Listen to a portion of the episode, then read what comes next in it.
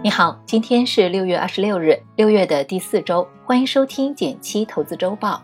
微信搜索“减七独裁，关注后回复“电台”，免费加入理财实操营，每天十分钟，轻松学理财。下面我为你精选了本周热门新闻，附上解读，希望能为你的财富加餐。文稿已上传，欢迎阅读。第一条新闻来自新浪财经，二手房要停贷了。近日，多家银行二手房贷收紧甚至停贷的消息，令许多买房人紧张了起来，担心自己的买房计划会因此受阻。二手房真的停贷了吗？别着急，我们来一探究竟。首先，一些商业银行表示，只是暂时无法受理二手房贷款的业务，而且只是局部的少数现象。原因主要是和今年年初银保监设置的两条红线有密切关系。简单来说，就是每个银行可以发放的房地产相关的贷款以及个人住房贷款都有额度限制。一些银行用完有限的额度后就没有办法放贷了，自然会出现局部停贷的现象。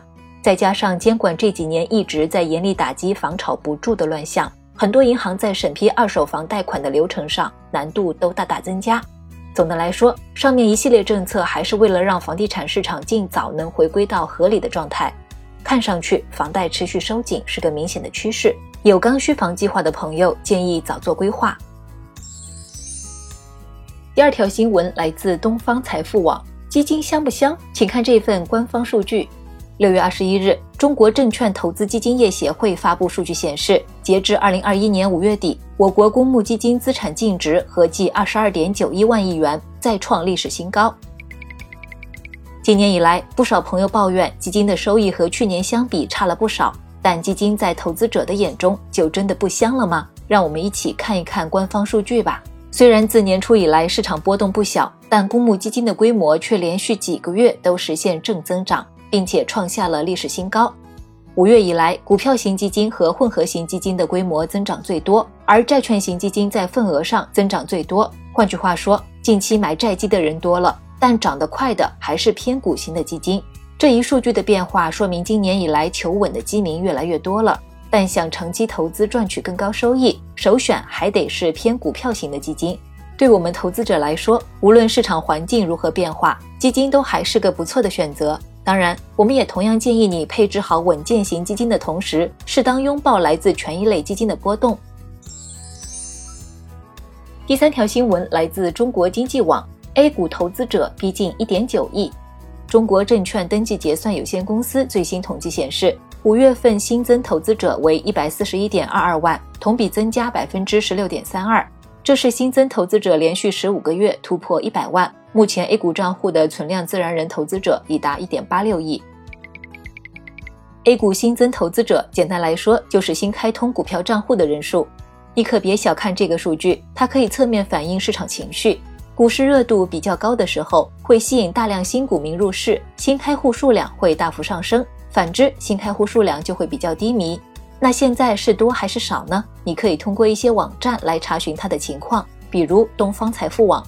从图里可以看出，虽然五月新增仍然有百万，但短期内呈下降趋势，市场的情绪还是比较谨慎的。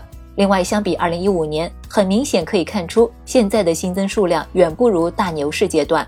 总的来说，A 股新增开户人数是一个不错的判断市场情绪的指标。但有一点要提醒你，市场情绪只能作为一个参考，决定你投资收益的关键因素还是你的配置和投资逻辑。另外，开立一个股票账户可不止只有炒股这一件事可以做，比如参与国债逆回购、打新债、申购场内基金等等。股票账户远比咱们想象的更有用哦。想听更多新闻解读，欢迎下载简七独裁 APP 体验。来看其他重点新闻。来自中国基金报的消息，六月二十一日起，中国共产党成立一百周年纪念币开始陆续发行。央行强调，此次发行的纪念币均为法定货币，其中普通纪念币需要到银行进行预约兑换。来自同花顺的消息，昨天，中国农业银行发布声明。我行坚决不开展、不参与任何与虚拟货币相关的业务活动，一经发现相关行为，将立即采取暂停账户交易等措施。